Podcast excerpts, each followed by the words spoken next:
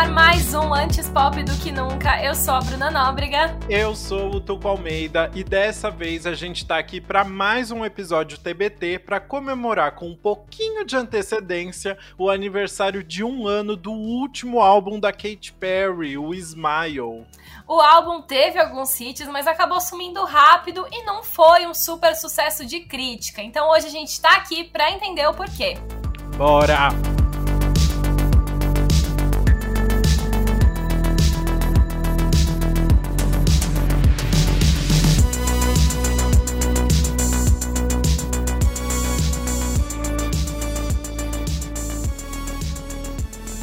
Smile é o sexto álbum de estúdio da Katy Perry e foi lançado no dia 28 de agosto de 2020, três anos depois do seu antecessor, Witness, de 2017.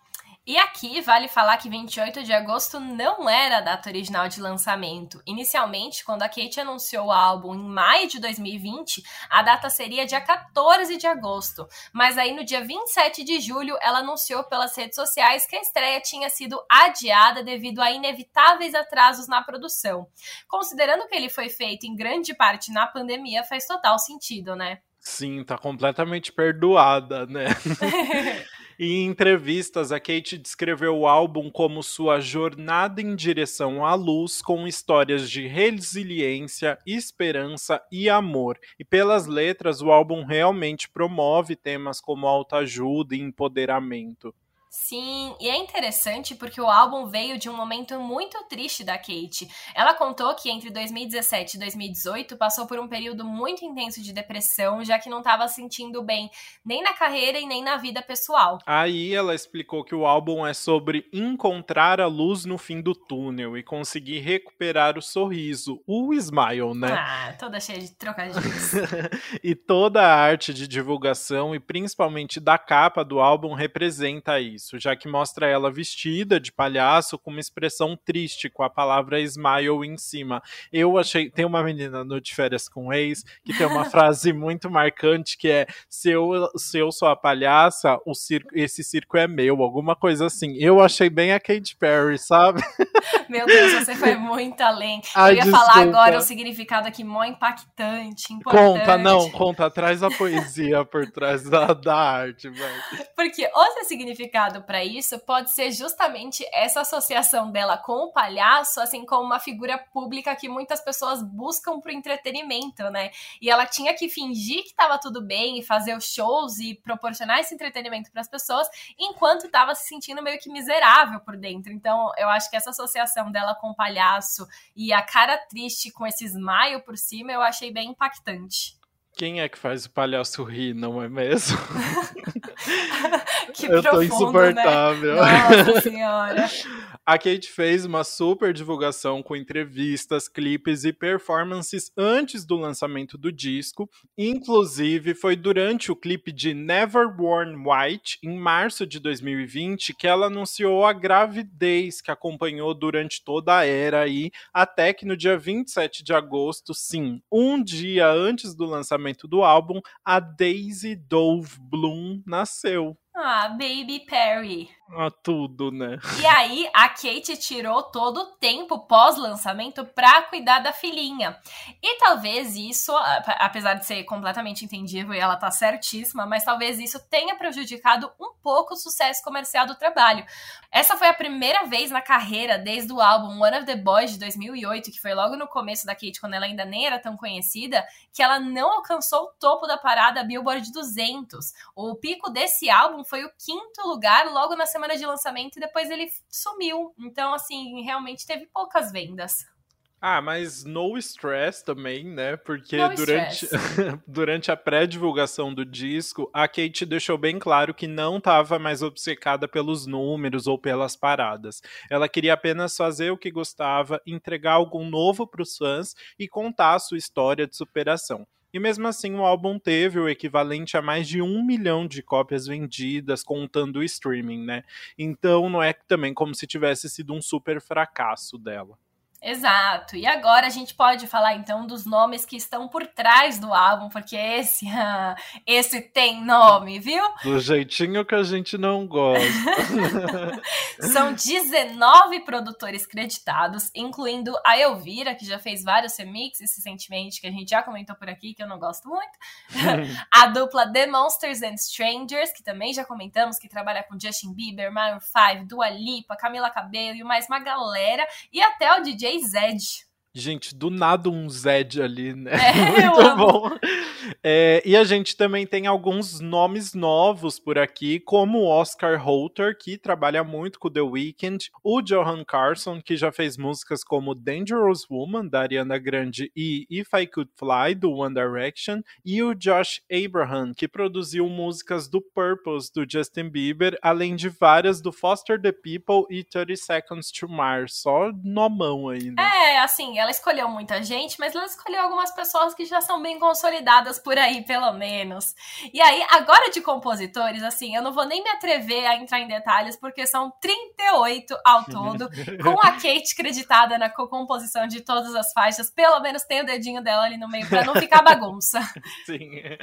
Eu, eu achei maravilhoso. Eu cliquei nos créditos de uma faixa, assim, e era tão longo já não, que eu desisti é, de ler. Sabe? É sobre isso, nem adianta. Vamos pelo menos focar no fato de que a Kate teve um dedinho ali para ter um pouquinho de coisa pessoal nesse álbum. Isso. Mas então, bora falar de cada uma das faixas pra gente chegar nessa parte pessoal e entender o que a Kate estava querendo dizer com o Smile. Bora.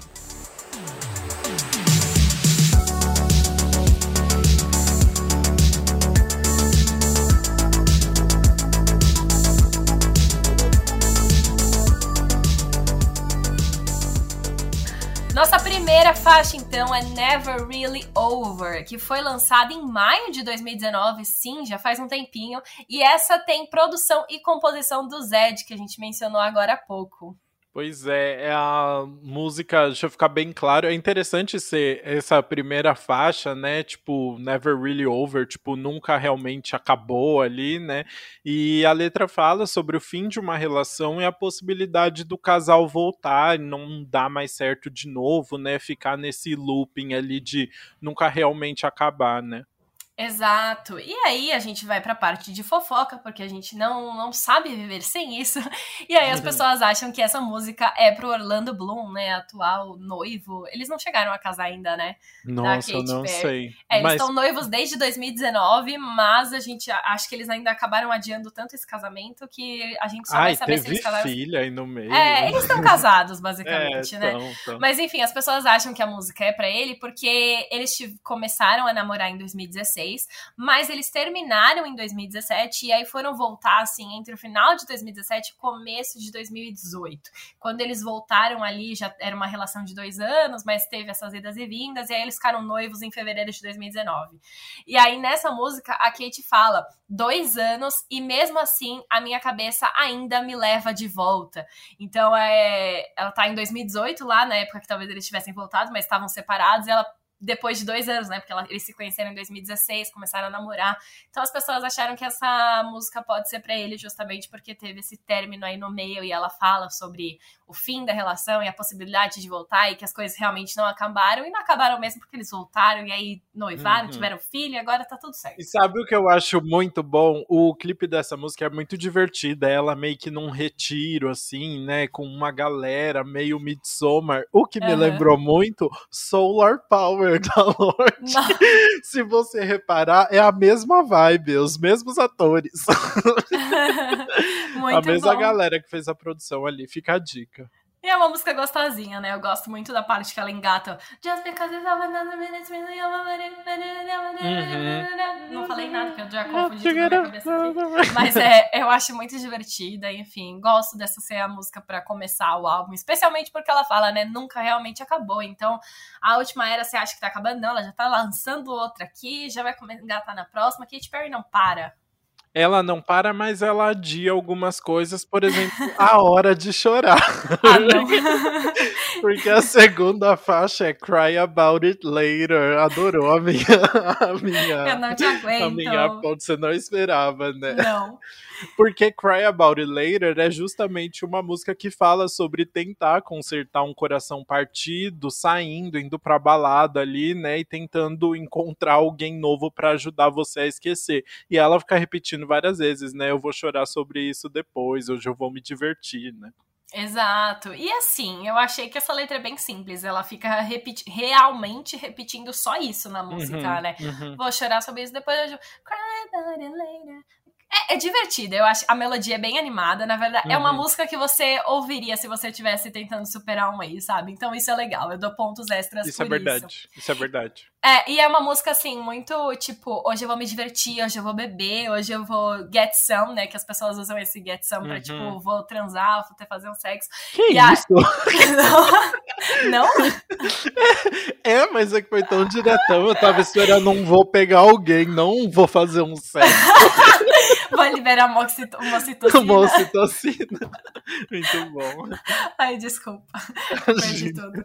E, a- e aí a gente, eu tava, eu falei tudo isso pra chegar no ponto de que é- essa foi a última vez que ela lançou uma música assim, né? Porque agora ela teve filha e agora ela vai lançar umas músicas mais comportadas. Então. Será? Ai, Será? por quê? Ah, não vejo necessidade. É, Acho que porque você tá falando sobre sair e pegar todo mundo. Ela tá focada agora no Orlando Bloom, né? Ah, mas ela tem outras músicas safadinhas nesse álbum que a gente vai continuar, que pode ser num relacionamento monogâmico aí. Acho, Oh. acho que ainda continua. Sim, isso, não quis dizer isso. Eu quis dizer, tipo assim, ela tá falando sobre superar um coração partido, sair, Uhum, tentar encontrar ah, alguém tá. novo, festejar, assim, sabe? Não sei- Ela pode festejar com o marido, com o Orlando Bloom, mas, tipo, nesse é, é tentar superar um relacionamento, pegar várias pessoas, né? Eu sinto que essa música é um pouquinho assim.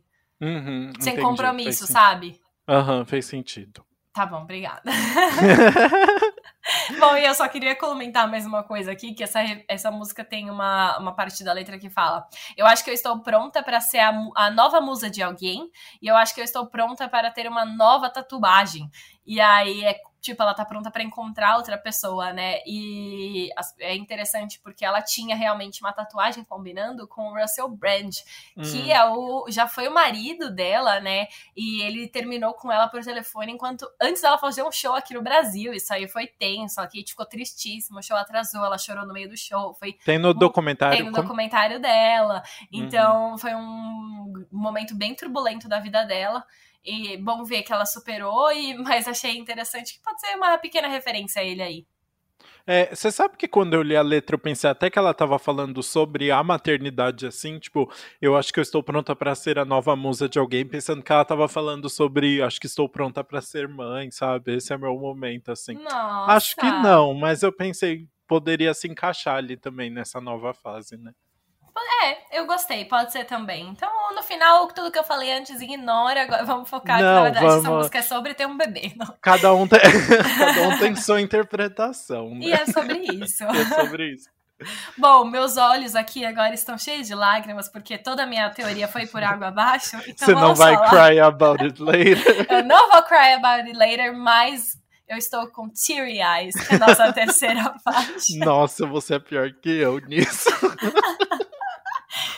Mano, a gente tá com meu palhacitos, porque a gente tá falando da Katy Perry, né? Que a capa dela é um palhaço. É verdade. Ai, Bom, bora falar de Teary Eyes, então. Música em que a Kate fala sobre seguir em frente e tentar continuar a sua vida, mesmo vivendo algo difícil e que ainda te faz chorar. Um dia sua dor vai passar, o seu olho vai secar, ela fala na música, né? Então, é uma música que representa bem, acho que a mensagem que a Kate falou tanto nas entrevistas que ela queria que representasse o álbum, né? Exato, eu acho que é uma música bem fofa, passa uma mensagem bem legal. E justamente por isso, a Kate já disse que essa é a música favorita dela do álbum. Porque ela fala, né? Continue dançando com esses olhos com lágrimas, eu prometo que um dia eles vão secar. E é basicamente ela apoiando quem tá mal, né? Ela meio que se coloca no lugar dessa pessoa porque ela já se sentiu assim antes. Ela questiona: você já perdeu a luz na sua vida? Você já mentiu quando disse que tá bem?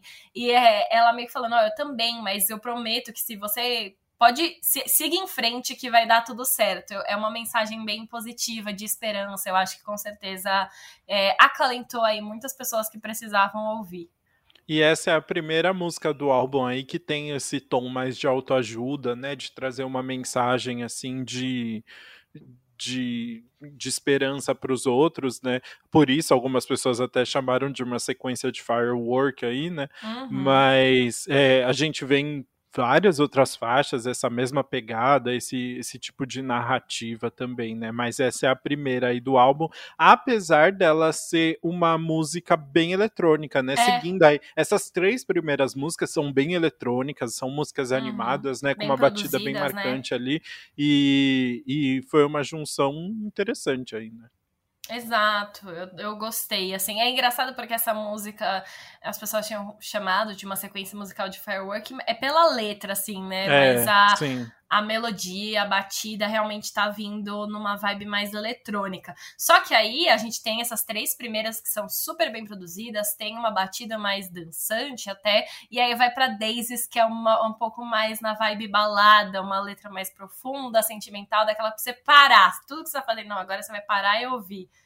Exato, Daisies é um hino de empoderamento pessoal ali, né? É a Kate mostrando que todas as pessoas que desacreditaram nela estavam erradas e ela lutou para chegar onde ela tá. É ela se reafirmando várias vezes, né?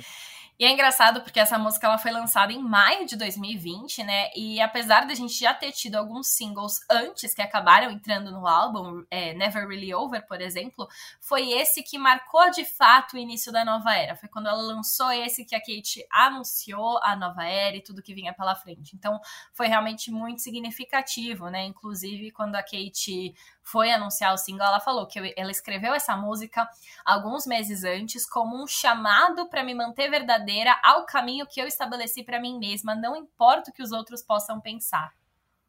Ah, é muito bonito, né? E Daisies vem com uma mensagem super marcante, tão marcante, tão marcante, que influenciou na escolha do nome da filha ali, né? Exato! No final, a Kate deu o nome da filha dela de Daisy, né? Margarida. Ela deu a, a namorada do Pato Donald. Eu pensei a mesma coisa. Não, mas é, é, é, muito legal, assim, que foi tão significativo para ela esse, esses símbolos das margaridas, de fato, que ela colocou tanto no álbum quanto na filha dela. As pessoas, inclusive, já até estavam prevendo qual que esse seria um pouquinho o nome, né?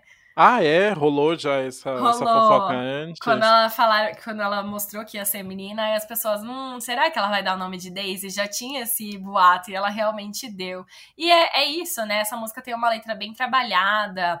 É, fala assim: eles me disseram que eu estava é, além de mim, tentaram me derrubar, jogaram é, paus e pedras, mas eu mostrei para eles que eu poderia construir uma casa. Então é muito sobre se levantar, apesar do que todas as pessoas fa falam para você ou, ou, comentam sobre ou tentam te deixar para baixo, sabe? É bem poderosa, eu gostei bastante.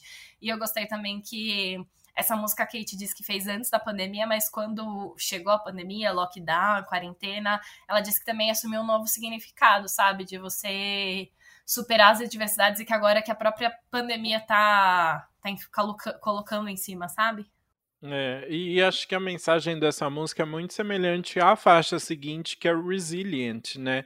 É, que é justamente uma música sobre conseguir se manter forte, saudável ou bem-sucedida depois de algo que algo ruim acontece, né? Exato. E até ela fala, né? Mas você sabe que quanto mais escura a noite, mais brilhante as estrelas ficam, né? Então... eu adorei essa, essa fala, porque é bem tipo tem, eh, pode ser estrelas no sentido de celebridades ali. Né?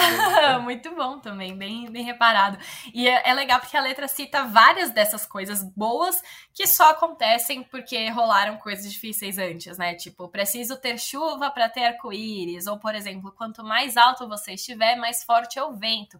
Então, tipo, saiba que se tá difícil é porque você tá chegando em um lugar bom, tá chegando em um lugar melhor, vai se sentir melhor depois, é, vai valer vale a pena passar por isso para chegar ao final. Enfim, mais uma dessas músicas de autoajuda que aí vem várias seguidas, né? É, exato. E ela ainda, ela vai meio que listando mesmo, né? Eu acho até um pouco repetitivo, na verdade, essa parte. E até que chega numa parte que eu acho, eu achei um pouco estranho, que é uma parte que ela começa a se comparar com uma flor, só que, tipo, muito seguindo a, a ideia de daisies ali, né? Uhum. Só que ela vai com muito afinco, né? Ela fala, tipo, um momento completo de florescimento. Depois uhum. ela fala: você vai assistir essa flor crescer.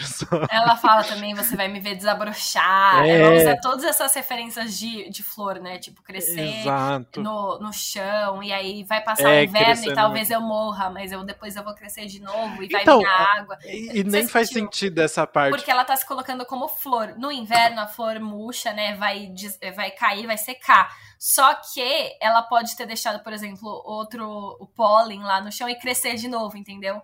Quando voltar ah, no inverno, entendi. ela coisa, mas depois na primavera ela volta a crescer, entendeu? É, então, porque ela fala, tipo, ah, eu posso é até morrer. É, é, tipo, eu posso até morrer, mas eu não vou morrer. E eu, eu fiquei, que isso? não, mas é, é, sobre esse ciclo, sabe? Entendi, no inverno entendi. as flores, uh, as folhas, tipo, to todas caem, morrem, né? No, uhum. Mas aí vem na primavera e elas voltam a crescer. É uma. Tem muitas metáforas com flores de fato, mas eu entendo porque é o, é o que a Kate escolheu para ilustrar muito o visual do álbum, né? Além dos palhaços, foram as flores. e a gente sabe que no outono é sempre igual, né?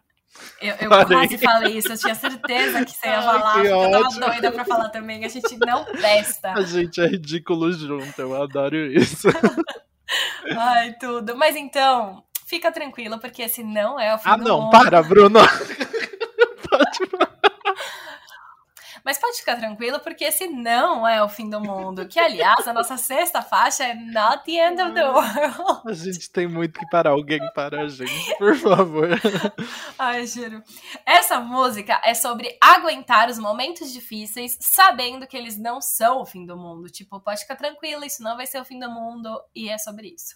É legal porque ela faz uma comparação até com a carreira dela, né? Ela tem uma hora da, da, da música que ela fala virando o flop, agora eu aproveito a, a corrida, não é a, o, a, o, a né? atração. Né? A atração. É, que pode, algumas pessoas viram como uma indireta aí pro para pro para era Witness que não foi um grande sucesso, algumas pessoas chamaram de flop aí, ela falando que tá não tá mais ligando para essa história de flop, que o que importa é aproveitar esse caminho de criação de um álbum, né? Justíssimo. E a música inteira é sobre isso, é sobre ver o copo meio cheio e não meio vazio, sabe? É você tentar achar o lado bom das coisas. Então, tipo, agora ela aproveita, ela não tá ligando para esses resultados supérfluos, sabe? Ela quer que a jornada tenha valido a pena. E eu gostei que se Teary Eyes as pessoas acharam meio que a irmã do futuro de Firework, as pessoas hum. acharam que Not the End of the World era a irmã do futuro de Dark Horse, pela estética e também pela, hum. Pelo sentido. Enfim, achei uma, uma boa ligação até, vai. Eu acho que não tem esse mesmo cunho de autoajuda de outras faixas, sabe? Uhum. Mas é uma música que mostra a Kate muito forte e a voz dela fica muito forte. E é uma produção que vai crescendo muito, né? Quando ela começa a cantar It's not the uhum. começa uns violinos assim, aquele negócio vai crescendo, vai crescendo, vai crescendo. E, e aí quando ela cai no It's not the end, it's not the end of. Uhum. É muito bom, né? Assim, tipo, eu acho uma produção muito bem feita e que mostra muito, tipo, acompanha muito bem. Então talvez tenha esse sentido. Dark Horse também tinha isso, uma produção que crescia muito, né, no, no refrão também, e ficava aquele negócio gigantesco, assim, apesar de até as letras serem diferentes, né, mas, mas eu gosto muito, assim, eu acho Not the End of the World uma, uma música, tipo, muito bem produzida, sabe? E uma letra também é, talvez até um pouco mais sincera, sabe? Sem, tipo,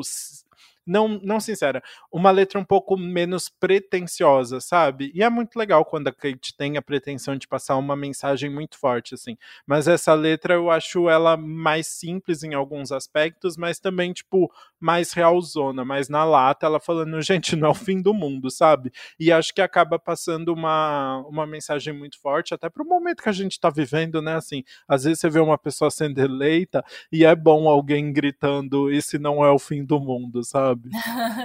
Justo, é, é sobre isso.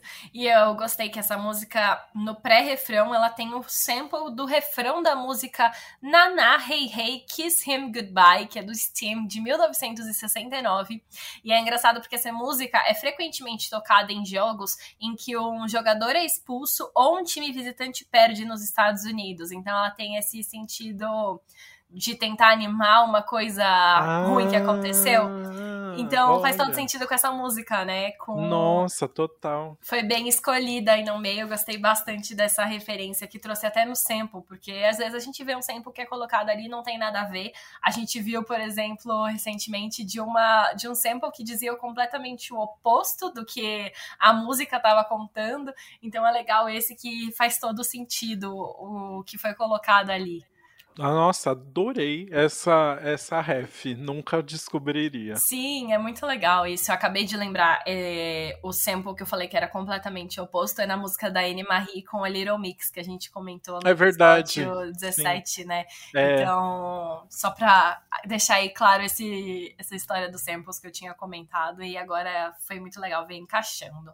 Muito bom. Bora para a próxima faixa, então, que é Smile, a faixa título do álbum, né? A própria em que a Kate canta sobre lutar contra os erros e a rejeição antes de conseguir abrir um sorriso, né? Eu acho que mais uma música que reforça bem essa estética da era, né? Essa música foi lançada em julho de 2020, um pouquinho antes aí do álbum ser lançado oficialmente, mas foi porque a demo original, que tinha um feat com o rapper Diddy, é, vazou online em maio. Então eles aproveitaram para já lançar agora em julho. E é uma música muito animada, né? Assim, ela tem uma vibe super feliz mas ao contrário disso, a Kate disse que escreveu a música em um dos períodos mais sombrios da vida dela, quando ela realmente tinha perdido o sorriso. Nossa, é pesado isso, né? Hum, Duas é. coisas é do que você falou. Primeiro, eu queria muito ouvir essa versão com o Diddy, eu não ouvi. Você já ouviu? Eu não ouvi também. Eu, eu, às vezes eu ouço coisas vazadas, não vou mentir, mas uhum. dessa vez não, não ouvi, não.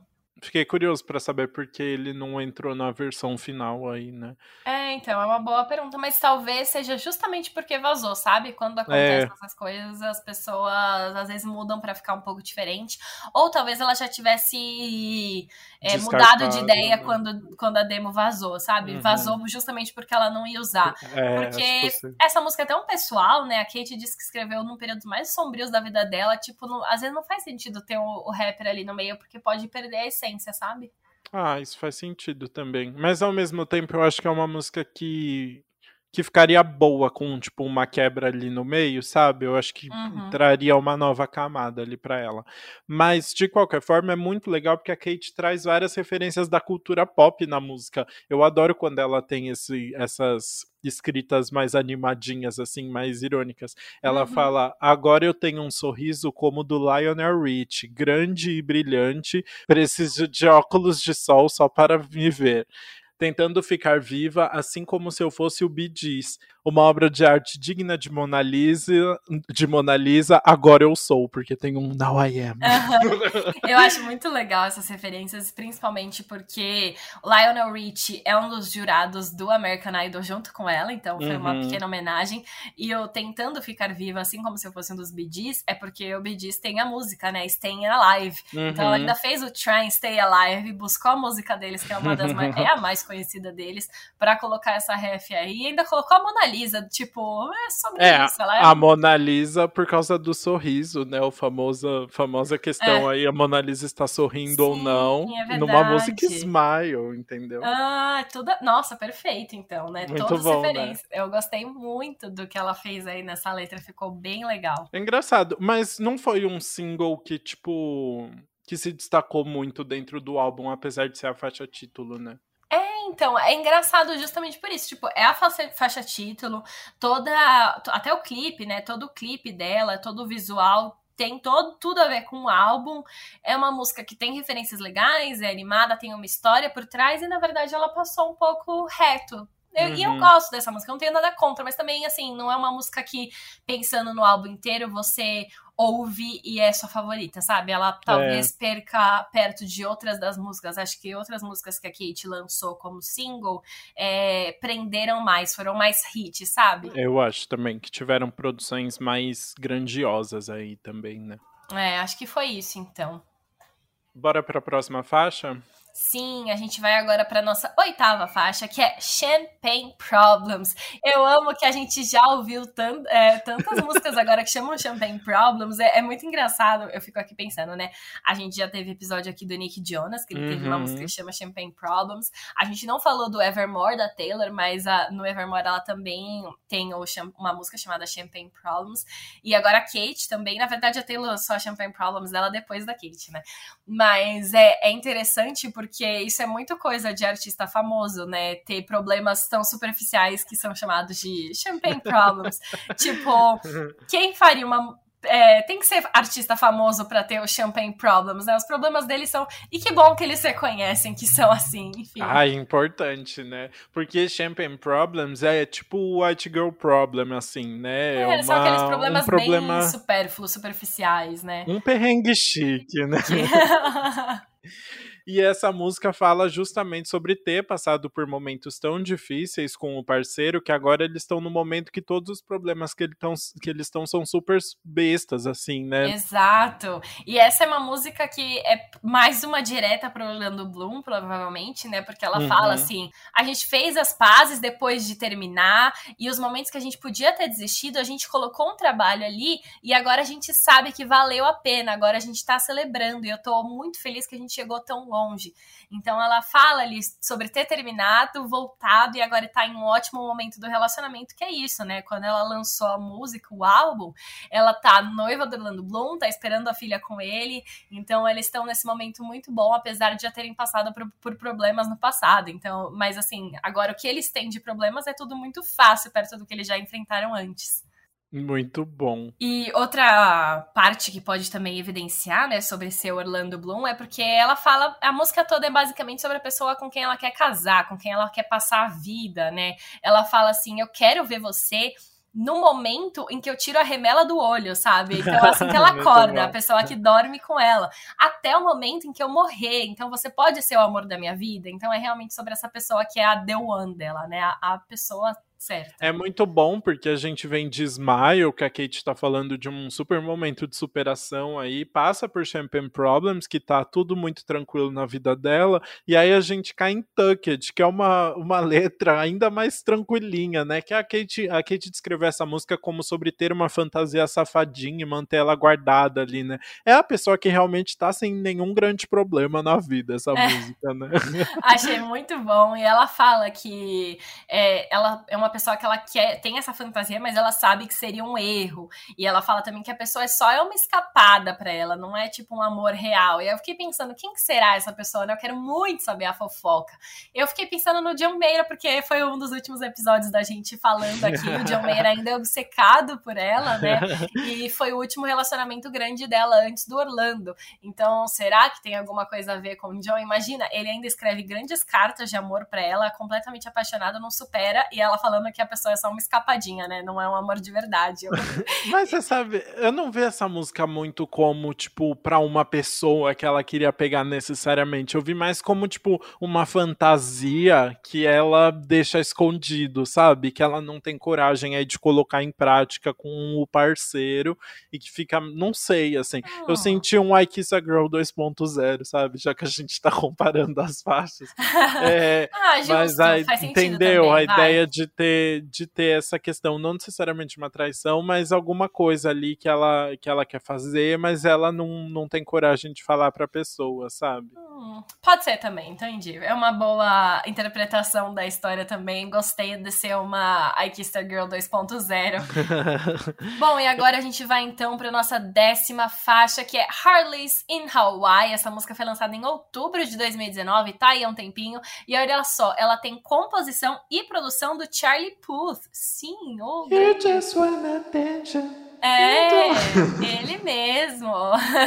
e eu gostei muito que a música foi inspirada por um passeio de moto que a Kate fez com Orlando Bloom justamente no Havaí, enquanto ela estava gravando American Idol. E aí ela foi lá, fez um passeio de moto com ele e fez a música. A Kate contou numa entrevista pro Zack Sang Show que ela, que ela está de carona em uma moto na Havaí, né, com ar batendo no rosto, foi tudo muito lindo, e ela chegou a sussurrar na orelha do Orlando Bloom que ela escreveria uma música chamada Harley's in Hawaii nesse momento. E ela foi lá e fez, porque, né, ela entrega é tudo. isso. Ela foi lá e fez e ficou horrível. Ai, não ficou. Eu, sabe o que eu acho engraçado, assim, o que eu acho um ponto negativo dessa essa música. Eu gosto muito dessa faixa. Eu acho que é realmente assim, eu me sinto na numa Harley Nova aí ouvindo essa música. É muito Nossa, engraçado você... como Quê? Você ah, não sente? Não. Eu, é, porque, é porque ela tem aquele dom, dom, dom, dom, dom, dom, dom, dom, dom, dom, que é muito gostoso, assim. E é uma música, o que eu acho ruim só é que é uma música completamente separada de todo o álbum, né? Assim, o álbum tem muito mais uma pegada eletrônica, tem umas baladas e tal, mas não é essa mesma vibe dessa A letra faixa, também, faixa... as letras das músicas é... não tem nada a ver com essa, né? É, mas total, total. É tipo uma, uma questão muito específica ali, não, não combina muito com o resto do álbum, né? Mas eu acho uma produção muito gostosa, uma musiquinha de verão, assim, muito tranquila. E eu gostei porque é algo diferente da Kate. A gente tá acostumado ou com a Kate engraçadinha, né? Fazendo umas letras mais ousadinhas, mais safadas, ou com a Kate mais, mais autoajuda, tipo Firework.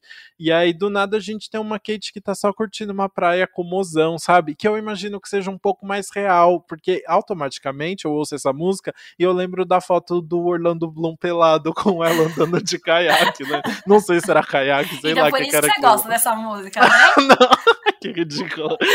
o... Você sabe que eu acho que eu nunca vi essa foto de verdade, tipo, inteira? Eu é nem sério? sei. Sério, eu acho que não, nunca Nossa, pesquisei. precisa ver, então. Mas o, eu acho que é uma, um lado da Kate que eu acho muito, muito positivo, assim. E, e eu fiquei curioso até para ver mais, assim, desse lado voz e violão da Kate Perry. Hum, eu, eu, entendo o que você quer dizer, gosto, tipo, a vibe da música é legal e essa mensagem de ser mais. É uma música mais real e crua ali, é ok. Uhum. Mas eu acho esse refrão muito cansativo. Nossa, é muito. Eu acho que a letra é muito qualquer coisa também, né? Tipo fala sobre coisa. Deixa eu passar meus dedos pelo seu cabelo que está cheio de sal por causa do mar. E é ótimo. É, é, muito simples. Eu realmente, assim, para mim, eu não gosto da, da vibe. Enfim, a gente vai falar sobre isso mais tarde, mas eu acho que o refrão é muito cansativo, muito repetitivo. Acho que. Sabe o que eu acho que tem? Hum. Aquela vibe que a gente comentou no álbum do John Mayer, quando ele fala Why You No Love Me, eu ah. acho que parece estar tá cantada por uma criança. Nossa, vamos discutir isso depois. a gente vai voltar disso. Mas antes, então, vamos falar da próxima faixa, que é Only Love. Aqui a Kate. A Kate nossa, aqui a Kate ficou. Que é Only Love. Aqui a Kate reflete sobre o que faria se tivesse só mais um dia de vida e decidisse focar nas coisas mais importantes da vida, que seria Deus, família, paz, marido, a filha. Amém, né? é, é, tipo, basicamente família, todos os tipos de amor, né? Ela quer evidenciar o amor. Ela disse que na música ela fala que não quer prestar atenção nas coisas negativas, nem no ódio. É, então ela escolhe esse amor em todas as formas. Na música ela fala que ela sente que só foca em coisas superficiais, sabe? E ela não quer mais viver assim, porque é uma perda de tempo. E aí ela decide focar. Se eu tivesse mais um dia de vida, o que, que eu faria, sabe? Ela vai falando várias coisas que ela faria. Enfim, achei uma música muito bonita, assim. Eu acho que é. a letra e a melodia combinam bem para passar uma mensagem, sabe? É uma música emocionante, enfim, eu achei bem linda. É, acho que é a parte que mais é mais sentimental, sim. É, assim, que mais toca, né, quando ela fala sobre a mãe, né? Ela fala: "Eu ligaria para minha mãe e pediria desculpas por nunca ligar para ela de volta. Eu colocaria, jogaria meu coração e a minha alma dentro de uma carta e enviaria para o meu pai". É bem forte assim, esse, uhum. essa parte repete algumas vezes assim, né? Mas fala: "Eita, pesado, né?" Nossa, sim, é, eu achei muito. Até porque ela já comentou, assim, ela teve já alguns problemas com os pais, né, de não serem uhum. tão próximos. Então aqui ela é, revisitaria tudo isso para é, consertar, né? E eu acho que é uma, uma mensagem muito bonita, uma, um momento de autorreflexão dela ali também muito bonitos, que ela consegue absorver, absorver não, absorver, absorver. tudo isso. E uhum. espero que ela tenha implementado na vida, né? Porque é um momento que ela tá percebendo, meu, eu não tô prestando atenção nas coisas certas. E aí, se eu tivesse só mais um dia de vida, eu faria isso. Então, por que, que eu não vou levar isso pro resto da minha vida, sabe? Eu acho que talvez tenha até sido uma coisa que ela adaptou e mudou agora, especialmente depois que você tem filho, eu acho que ela deve ter começado a mudar esse sentimento de dar mais valor para outras coisas, tanto que depois que ela teve filho, a gente realmente viu bem pouco dela, né? Ela focou realmente na família, eu achei certíssimo. Ah, isso é verdade, faz sentido. E agora então a gente chega na nossa última faixa, que é What Makes a Woman. Ela fala sobre todas as coisas, basicamente, que tornam a mulher, sei lá, importante para um homem, importante na sociedade, mas se coloca no lugar de que o homem não consegue entender como é uma mulher, sabe? Ela fala: você poderia passar sua vida inteira tentando, mas nunca conseguiria descrever o que faz uma mulher ela sempre foi um mistério perfeito. Você poderia passar a vida inteira tentando, mas não conseguiria. E é por isso, e é isso que faz uma mulher para mim. É uma dessas mensagens que a gente está vendo muito é, em álbuns recentes de mulheres do pop, né? Que vem do lado ou se colocando tipo contra o machismo ou a sociedade patriarcal, ou enfatizando a importância das mulheres e ressaltando e empoderando. É, acho muito importante ter uma música assim e ser uma música que feche o álbum, né? É, tem algumas partes que ficam bem evidentes, essa questão dela tentar denunciar o machismo ali, né? Ela fala, tipo, é o modo como eu falo doce, ou como a minha pele é macia, ou como eu posso ser uma vadia, né? Tipo, mostrando esses, esses dois lados, assim. Ao mesmo tempo, eu fiquei pensando que poderia ser uma música em alguns aspectos até para ela mesma, sabe? Tipo assim, ela tentando entender o que é ser uma mulher para ela, sabe? Pode ser também. É, eu acho que faz muito sentido, até porque no final a música acaba com a Kate falando, né? Nem não faz nem parte da música, é a Kate falando. There it is, Catherine, que é tipo, aqui está Catherine, que é uhum. o nome real dela, né? Uhum. E então é tipo como se ela estivesse fazendo essa música para ela mesma, sabe? É, tanto para e aí isso simboliza tanto um bom final para o álbum, tipo, ó, aqui está, eu consegui terminar o álbum, tá tudo entregue, e também para essa música, ó, ouça essa música, essa música tem um significado muito importante para mim, é ela mandando uma mensagem para ela mesma, sabe?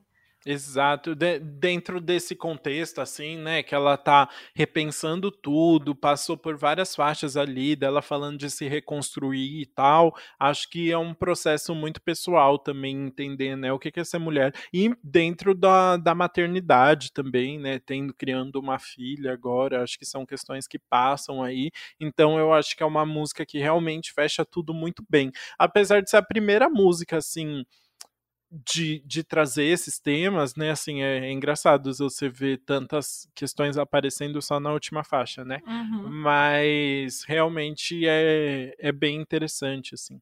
E, e, foge um pouco dessa ideia tipo de falar de relacionamento e tal para focar em algo mais pessoal que acho que é o principal propósito do trabalho né sim e sai um pouquinho da autoajuda também para ser uma uhum. coisa só de uhum. empoderamento e de reforçar a mensagem não é que necessariamente você tá mal mas é, é só reforçando essa mensagem importante gosto bastante dessa música e também acho que ela foi escolhida ali a dedo para fechar o álbum e é isso, assim chegamos ao fim do nosso faixa faixa, então vamos então para o nosso veredito? Vamos.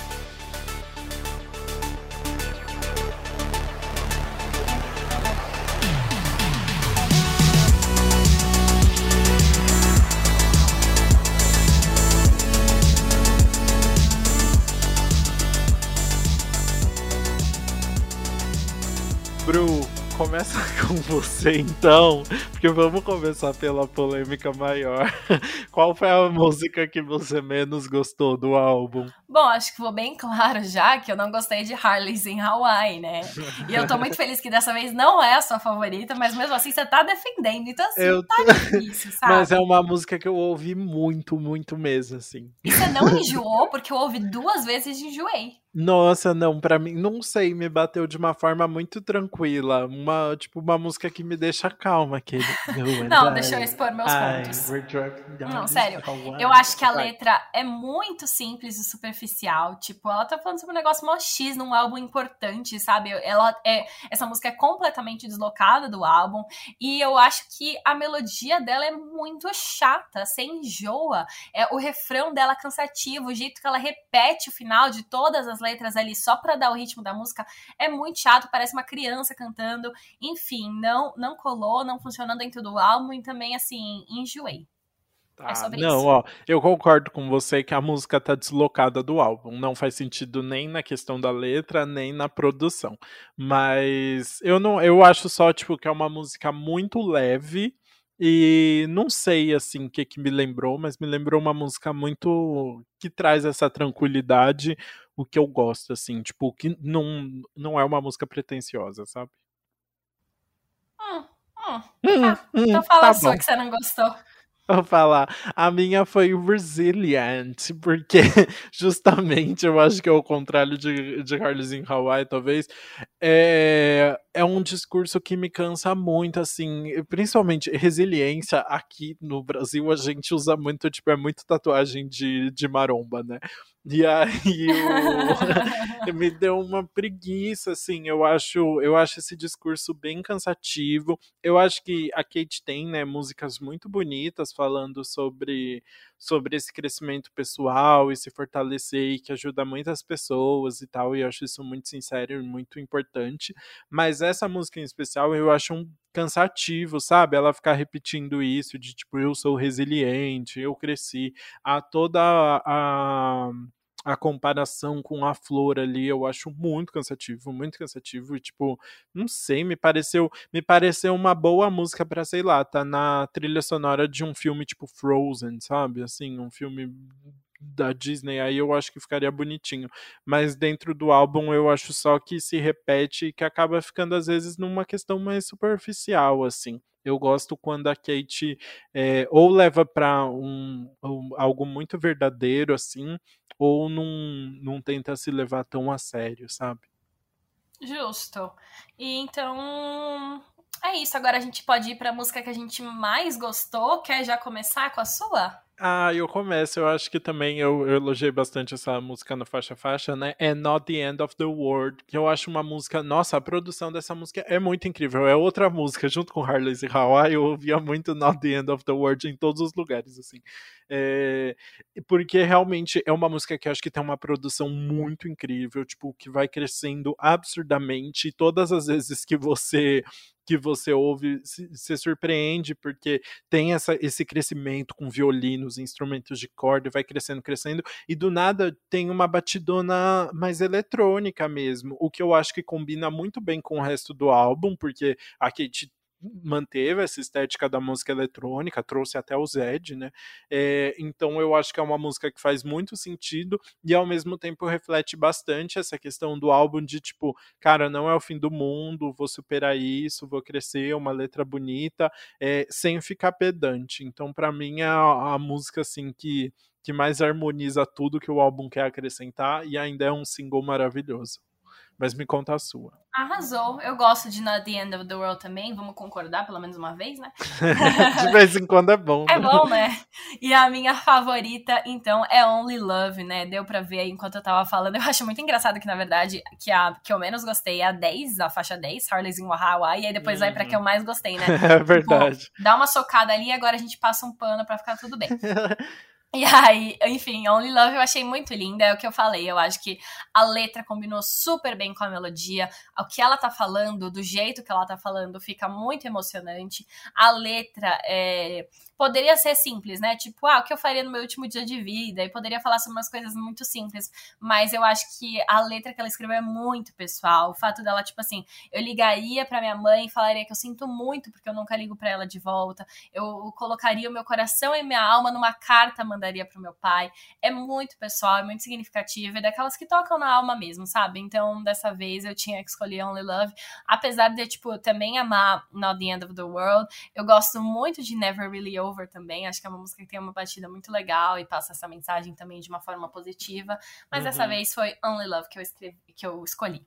Muito bem. Agora vamos para as nossas considerações finais, então. Você quer começar ou eu começo? Eu, pode começar que eu vou te fazer uma pergunta dessa vez. Em vez da gente falar direto do álbum, queria um pouquinho direcionar a, hum. a, a, pergunta que é: você acha que o álbum é genérico mesmo? Que ele mereceu tantas críticas negativas que recebeu da, da, da, da crítica mesmo especializada e ele mereceu ter flopado? Porque ele sumiu, né? Será que ele não merecia mais? Qual que é a sua opinião sobre isso? Polêmica. Não, ó, eu acho que são, para mim, na minha cabeça, pelo menos, são coisas um pouco diferentes, assim. Eu acho que, tipo, o álbum não ter tido uma um sucesso comercial tão grande teve muito a ver com tipo a Cleide ter dado uma interrompida na divulgação. Ela estava toda focada no, no American Idol também, fazer as apresentações lá e tal. E também a gente tem que pensar que estava no momento da pandemia que as pessoas não estavam sabendo muito bem como divulgar a música ainda, né? Ela uhum. fez umas lives, ela aliás fez apresentações em lives incríveis, né? Ela fazia tipo umas ilusões de ótica super diferentes que eu acho que deram destaque pro álbum também também. Mas assim, é muito mais difícil você conseguir é, divulgar um álbum que tem um monte de música muito de balada, né? Umas produções muito eletrônicas num momento como aquele, assim. Então eu acho que esse é um ponto. Mas eu acho que o álbum tem uma questão de ser um pouco genérico, sim. É, não é só pelo número de pessoas envolvidas no projeto, assim. Mas é um é um álbum que tem algumas letras mais pessoais, como você acabou de falar, né? Uhum. Mas eu acho que é um álbum que às vezes assim pega um tema que é interessante, tipo, a Kate queria falar sobre essa resiliência ou essa tipo vontade de se reconstruir e tal. E ele usa esse tema em várias faixas, muito repetidamente e tipo com um único mote, sabe? Assim, tipo, pegou isso e aí vai criar uma letra em, em, cima disso inteira, assim. Então, nesse sentido, eu acho que é um, é um álbum que poderia ser mais autoral e, e, isso eu acho que também acaba refletindo até na questão comercial. As pessoas não sentem talvez tanta verdade ali, né? Não sei. Tá certíssimo sua análise, eu gostei muito. E eu queria só reforçar que tudo isso que você falou novamente, é um reflexo de ter 39 compositores e 19 produtores no álbum, né? Tipo, você perde completamente a linha ali do, do foco, o que é uma unidade. Como você vai ter uma unidade se cada música tem um produtor e um compositor diferente? Ou se cada música tem cinco compositores e três produtores diferentes, sabe? Que é uhum. é muito frequente nesse álbum inteiro. Então, é muito difícil você manter a unidade com essa bagunça, basicamente. Uhum. Dito isso, eu acho que ele consegue manter o tema em grande parte, né, dos momentos. Uhum. Se a gente vai analisar o que a Kate disse é, de querer ser um álbum dela superar o, as partes difíceis e chegar até esses, é, ao fim do, a luz do fim do túnel, conseguir sorrir novamente, as músicas seguem nesse caminho. Ela consegue passear por esses temas.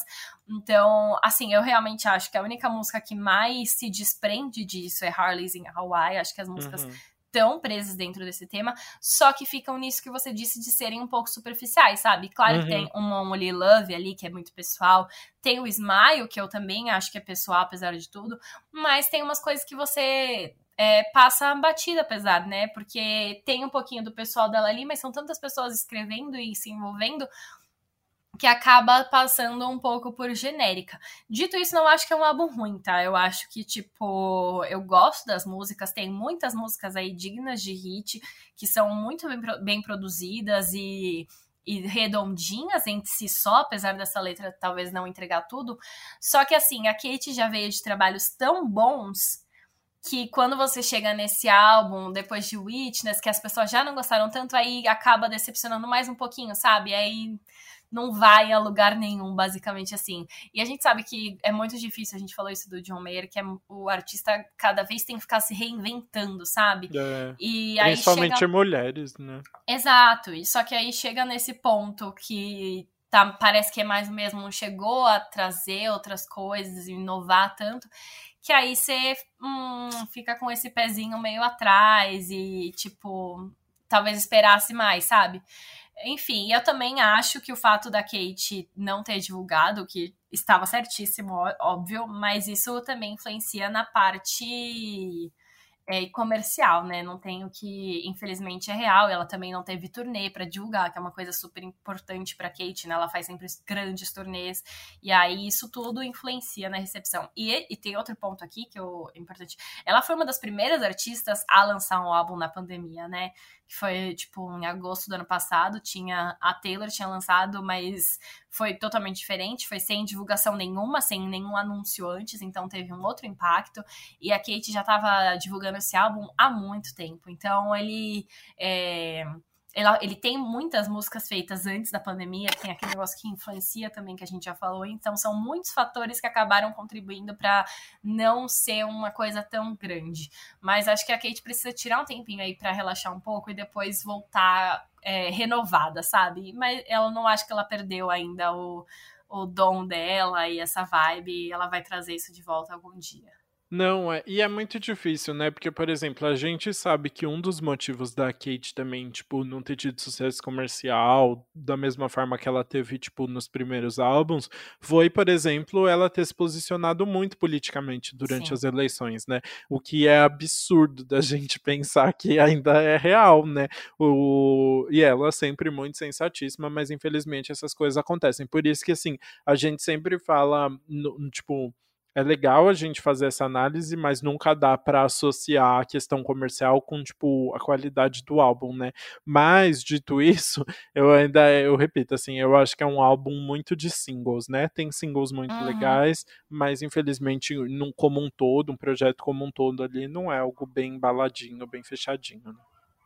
Justíssimo, acho que agora a gente já deu um bom panorama, né? Terminamos então de falar sobre o Smile.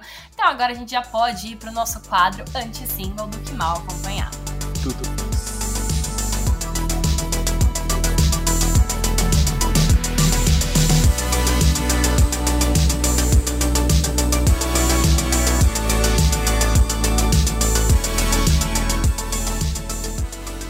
Nosso primeiro single dessa semana é Take My Breath, do The Weeknd. Esse é o primeiro single da nova era dele, The Dawn, que tá vindo aí já com tudo. Alguns trechos da música, inclusive, estiveram em propaganda sobre os atletas olímpicos norte-americanos, já tava dando um gostinho aí, aí. E a música veio e realmente é perfeita. É a, é a sequência do álbum After Hours, né, o antigo álbum dele. Tem a mesma vibe, só que é mais madura, um pouco mais animada. É, a letra maravilhosa. Enfim, The Weeknd sabe o que ele tá fazendo, sabe? Ele não erra, impecável novamente. Eu tô muito ansiosa para essa nova era dele, especialmente considerando o sucesso que foi After Hours, é, em tudo, né? Foi perfeito. E aí agora ele continua trabalhando nisso e eu, eu gostei muito que ele disse pra Variety que assim, se o último álbum foi sobre as horas da madrugada, né, o After Hours, então o amanhecer, The Dawn, está chegando. Então, ah, é tudo. Ele realmente não parou, né? Engraçado que ele não, não, te, não tirou um descansinho, mas a nova era já tá vindo aí. Eu tô preocupadíssimo. The Weeknd vai dormir um pouco, né? Mas, mas dá vai tirar umas bom. férias. Vai. É, eu gosto, no clipe, começa com o sol amanhecendo. Ele tá andando na rua e o sol tá amanhecendo aí, mostrando a nova era. Eu achei uhum. maravilhoso também. Cheio de significados. Bora pro próximo single então, que é I Get a Kick Out of You. Depois do sucesso de Tick to Tick de 2014, Lady Gaga está de volta com o seu grande amigo e ícone do jazz, o Tony Bennett. Eles se juntaram para um novo disco inédito, que é o Love for Sale, com 12 faixas clássicas do cantor Cole Porter, tudo, né? O álbum vai chegar só no dia 1 de outubro, mas o primeiro single foi lançado nessa semana com direito a um clipe bem bem intimista, mostrando os dois em um estúdio de gravação ali, todos fofos, todos juntos. É, então ouçam I Get a Kick Out of You. E esse vai ser o último disco da carreira do Tony Bennett, porque ele está com 95 anos e foi diagnosticado com Alzheimer. Então é um projeto bem marcante aí com ele. Além do mais, né, assim, músicas do Cole Porter, que é um gênio aí maravilhoso. Então vai ser um projeto muito, muito especial. Mais uma vez, Gaga mostrando assim que ela pode fazer o que ela quiser da vida, é. né? eu acho muito incrível isso. Eu gostei muito que, assim, o Tony Bennett realmente escolheu que esse fosse o último projeto dele, sabe? Uhum. E a gente vê a emoção da Gaga de estar presente nisso, tanto no uhum. clipe, quando saiu, né? Que ela, tipo, ela chora no clipe, vendo ele ali. E eu fiquei chocada, porque ele tem 95 anos, mas, assim, ele tá, parece super inteiro. É triste Exato. que ele tenha sido diagnosticado com Alzheimer, senão ele consegui, é, conseguiria produzir muita coisa ainda, sabe? É. Ele tá super disposto ali, super forte, enfim. É, 95 muito... anos de carreira muito maravilhosa, né? O que é uhum. incrível. Ah, achei maravilhoso que a gente vai ter esse último projeto aí para marcar. No super necessário, ainda com Gaga, perfeito. Uhum. Bom, e agora a gente pode ir pro nosso terceiro single, que é o novo single do Phineas. É, A.K.A. o irmão da, da Billie Eilish. A.K.A. Né? o irmão da Billie Eilish, que, lançou, que a Billie lançou o álbum semana passada, né? E agora ele aproveitou para lançar o single dele, A Concert Six Months From Now. Eu gostei muito que ele pegou carona aí numa semana depois do lançamento do Happier Than Ever, que também uhum. foi uma semana depois do aniversário de 24 anos dele, né? A canção vai estar tá no novo álbum dele, Optimist, que vai ser divulgado no dia 15 de outubro. Já tá aí, já tem 13 faixas faixas confirmadas nesse álbum, com certeza vamos comentar por aqui. E aí, em outubro, ele também vai ter fazer a primeira turnê dele nos Estados Unidos. Enfim, o, o Phineas tá vindo com tudo, eu tô amando. E a música é incrível e tem tudo a ver com essa volta, né, pra realidade. É, uhum. É, tem aquele pezinho pós-pandemia, né, porque tá pensando no futuro em que as pessoas podem voltar a shows e, e tudo. É muito legal como as músicas do Phineas são completamente diferentes das da Billy, apesar dele estar tá na produção sozinho do Rapper uhum. The Never né? Mas eu adorei que esse clipe, o clipe de, dessa música, colocou o Phineas dentro do MCU da Billie Eilish aí. Porque o clipe foi gravado no Hollywood Bowl, o, o, a casa de show lendárias aí do de, de, de Los Hollywood. Angeles, de Hollywood, e o Hollywood Bowl foi onde a Billie gravou o Happier Than Ever, A Love Letter to Los Angeles, que é o especial que vai sair sobre o álbum dela no, na, no Disney Plus, que não vai, ela vai apresentar todas as, as faixas do próximo álbum ali ao vivo, né? Tudo gravado, ao, foi gravado ao vivo, e, e que ela mostra um pouquinho também sobre a cidade de Los Angeles, que é onde eles cresceram. E aí o Phineas aproveitou a locação para gravar o seu próprio clipe. Então tá todo mundo ali reunido no Hollywood Bowl. Muito legal isso, né? Aham, uhum, nossa, amei esse Billie Eilish Cinematic Universe. e agora a gente pode ir pro nosso próximo single, que é Pimenta, da cantora Bivolt com a Gloria Groove. Exatamente, esse é o primeiro single do novo álbum da Bivolt e a Glória Groove chegou para dar aquela apimentada ali na música, né? É uma música bem divertida, bem sensual, ganhou um clipe cheio de referências dos anos 2000 ali. Eu preciso confessar que eu não gosto muito da parte da Bivolt na música, eu acho que quando a Glória Groove entra dá uma força muito maior para a faixa. É, mas vamos ver aí como que vai ser essa, essa nova fase da Bivolt. Ela assinou com a Som Livre, né? Então é uma, um nome que está gerando muitas expectativas aí, depois de, de muitas músicas bombarem. Veremos. É isso, eu amei que você falou, né, que não gostou tanto da parte da Bivolt. Quando eu tava pensando no que comentar, eu falei, a Gloria Groove fez tudo pra música. E eu falei, não, é chato comentar isso, né? Aí você me falou. Aí eu falei, ah, então tá é, tá bom, não, aqui sobre é, honestidade. É, é, muito triste, né, porque a música é da Bivolt, né, mas nossa, assim, tipo, enquanto a Bivolt tava cantando, não tava me pegando. E, e quando a Gloria Groove entra, realmente, assim, da, da outra dá outro Outra tom assim, vibe, assim, né? pra música, uhum. total. Total. Ah, então é isso. Agora a gente chegou ao fim de mais um episódio. Espero que vocês tenham gostado. Se você gostou, vai lá nas nossas redes sociais, comenta com a gente. A gente tá no Instagram e no TikTok como Antes Pop do que nunca e a gente está no Twitter como Antes Pop Podcast. Manda o seu tweet, o seu comentário, segue a gente lá. Aproveita também para compartilhar o, o, o, episódio nos seus stories ou no seu Twitter para chegar em mais pessoas. Enfim, gostamos muito de fazer isso, que queremos chegar ao máximo de pessoas possíveis. Exato. Manda no grupo de WhatsApp, né, comigo, fala, gente, vocês já viram essas referências do, do é álbum tudo. da Katy Perry? Já é tudo. Ouça também a nossa playlist, Antes Pop do Que Nunca, a playlist disponível no Spotify. O link tá na nossa bio, também na, em todas as nossas bios aí. E é isso. Até o próximo episódio. Até a próxima terça, gente. Beijos.